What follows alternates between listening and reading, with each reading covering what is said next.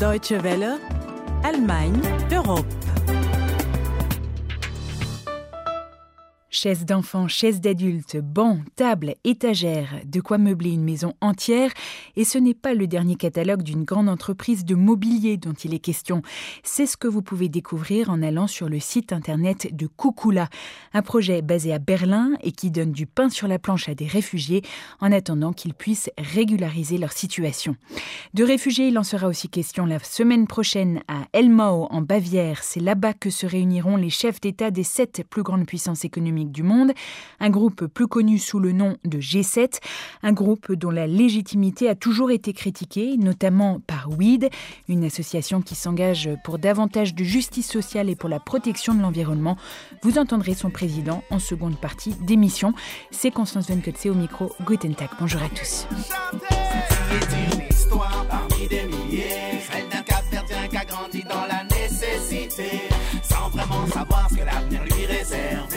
Il s'était juré que pour sa famille, il s'en sortirait. 1800, c'est le nombre de clandestins qui sont morts noyés en tentant de traverser la Méditerranée depuis le début de l'année, selon les chiffres du Haut Commissariat des Nations Unies pour les réfugiés. 51 000, c'est le nombre de migrants qui ont réussi à atteindre l'Europe vivant. Malgré les risques, ils sont encore nombreux à quitter leur pays, fuir la guerre et les persécutions, tenter de trouver une vie meilleure pour subvenir aux besoins de leur famille. Mais une fois arrivés dans les pays européens, la plupart des réfugiés vivent dans de très mauvaises conditions. En Allemagne, par exemple, ils n'ont pas le droit de se déplacer ni de travailler. Des initiatives tentent d'y remédier. L'une d'entre elles a vu le jour fin 2013 à Berlin. Kukula, c'est son nom, qui en Hausa signifie faire quelque chose ensemble. Sur son site internet, l'association se désigne comme une société de réfugiés pour l'artisanat et le design. Notre correspondante à Berlin, Audrey Parmentier, s'est rendue sur place. Malik porte un casque de chantier, Moussa des gants en plastique. Avec Saïdou, Ali et Maïga, ils poncent des petits morceaux de bois qu'ils entassent ensuite à côté d'eux. Les cinq hommes discutent en allemand, en français, en Hausa et en Bambara. Autour de la table sur laquelle ils travaillent, des planches de bois et des meubles en construction ou déjà terminés, c'est Maïga qui fait la visite. Ça, c'est Kinderstühlen. Ouais, une, une, chaise pour enfants, elle est vraiment toute petite celle-là. Oui, c'est des petits enfants avec les tables. Et on voit en fait toutes les chaises, elles sont faites sur le même modèle, c'est ça? Ça, c'est les grands, ça, c'est les petits, ça, c'est donc c'est le même modèle quoi. Le modèle Sedia Uno, créé par Enzo Mari, c'est ce designer de meubles italien qui a inspiré le projet Kukula. Comme l'explique Sébastien Deschle, lui aussi designer de meubles, il accompagne les réfugiés depuis le début. En novembre 2013, on a commencé à fabriquer des meubles d'après les plans d'Enzo Mari, qui a publié un livre en 1974 avec 19 plans de meubles à construire soi-même.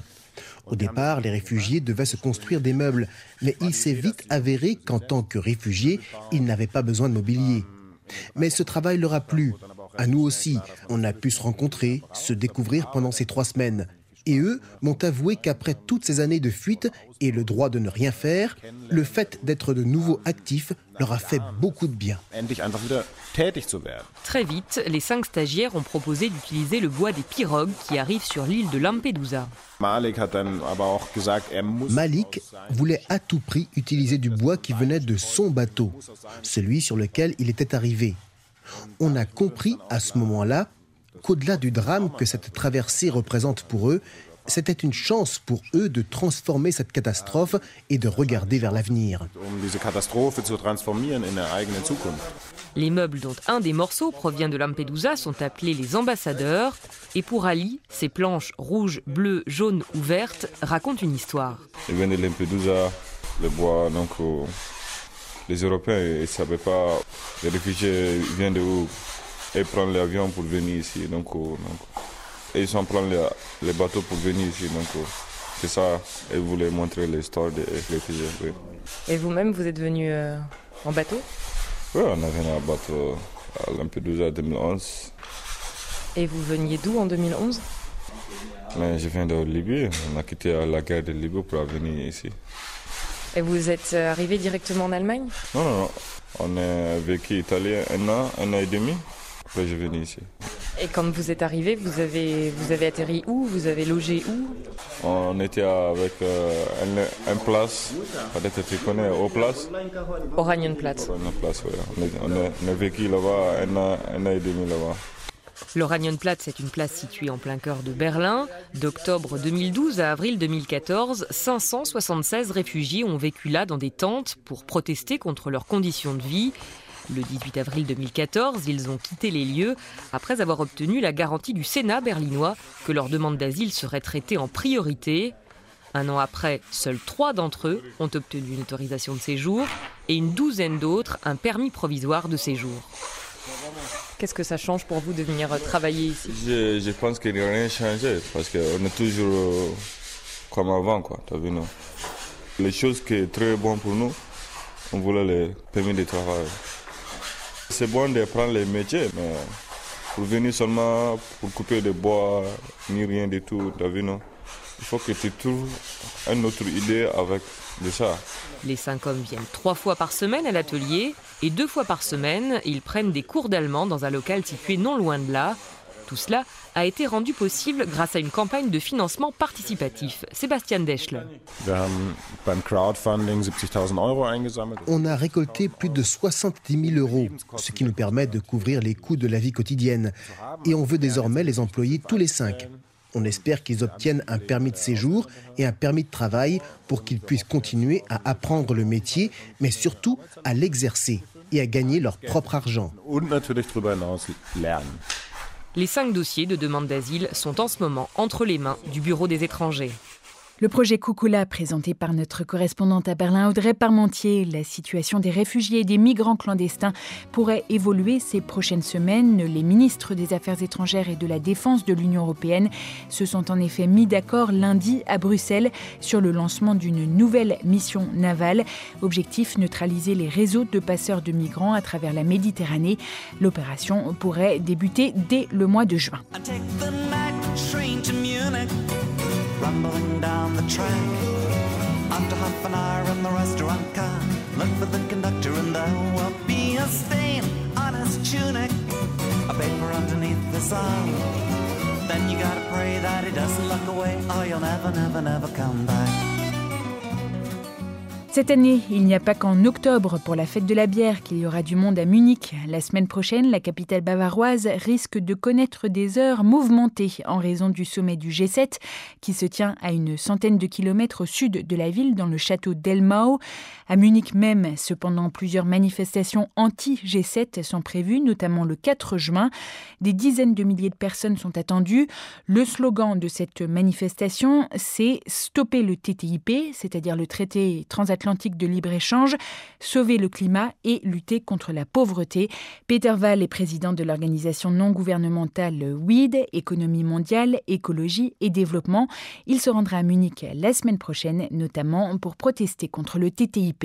D'abord, ce traité est une attaque contre le multilatéralisme dans le commerce et euh, les perdants de ce format, euh, ce seront avant tout les pays en voie de développement.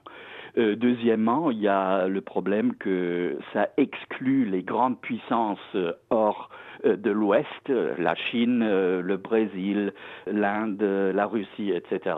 Il y a des problèmes avec la démocratie. Le traité, dans le projet qui est sur la table, veut donner des droits exceptionnels aux investisseurs, ce qui affaiblit les possibilités des citoyens et des gouvernements.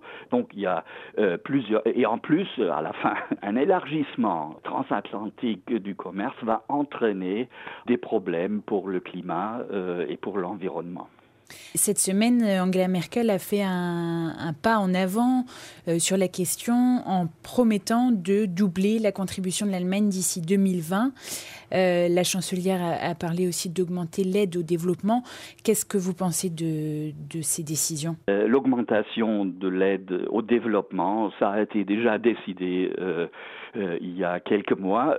C'est un bon pas en avant qu'on salue, quoique il faut constater que euh, l'Allemagne est toujours loin de l'objectif d'atteindre les 0,7, euh, du euh, produit national euh, pour l'aide au développement. L'annoncement de l'augmentation des moyens pour le climat, c'est un pas en avant, mais ça reflète aussi les grands problèmes dans cette conférence qui aura lieu à Paris, c'est-à-dire les obligations financières sont pas suffisantes en ce moment, mais nous apprécions que Mme Merkel essaie euh, de donner des impulses euh, pour, cette conférence. Est-ce que le, fait que l'Allemagne ait présidé cette année le G7, est-ce que ça change quelque chose euh, pour le mode d'action de votre organisation? Est-ce que vous avez plus d'influence?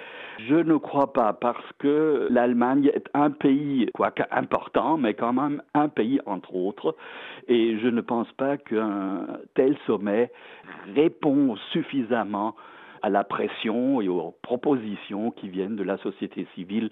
C'est le 40e anniversaire cette année euh, du J7 euh, et ils ont toujours l'ambition de représenter euh, les puissances économiques les plus grandes du monde, mais c'est faux. Euh, la Chine, l'Inde, euh, le Brésil ne sont pas là, euh, sans parler de la question de la représentativité. Les G7, dans le format présent, représentent même pas 10% de la population de la planète. Et le fait, par exemple, que des chefs d'État africains soient invités pour le deuxième jour du sommet, selon vous, ça change rien? Euh, non, ça change rien, c'est pas nouveau. Euh, depuis euh, une quinzaine ou même vingtaine d'années, il y a ce dialogue avec l'Afrique. Et lorsque vous regardez dans les journaux aujourd'hui, avec les tragédies qu'il y a dans la Méditerranée, vous allez voir que ce genre de dialogue n'a pas produit des effets réels. Peter Wall, président de l'ONG WID, à propos du sommet du G7 la semaine prochaine en Bavière. Vous retrouverez ce magazine dans la médiathèque sur le dw.de slash français. Et puis si vous voulez nous faire part de vos commentaires, il suffit de nous envoyer un mail à français.dw.de.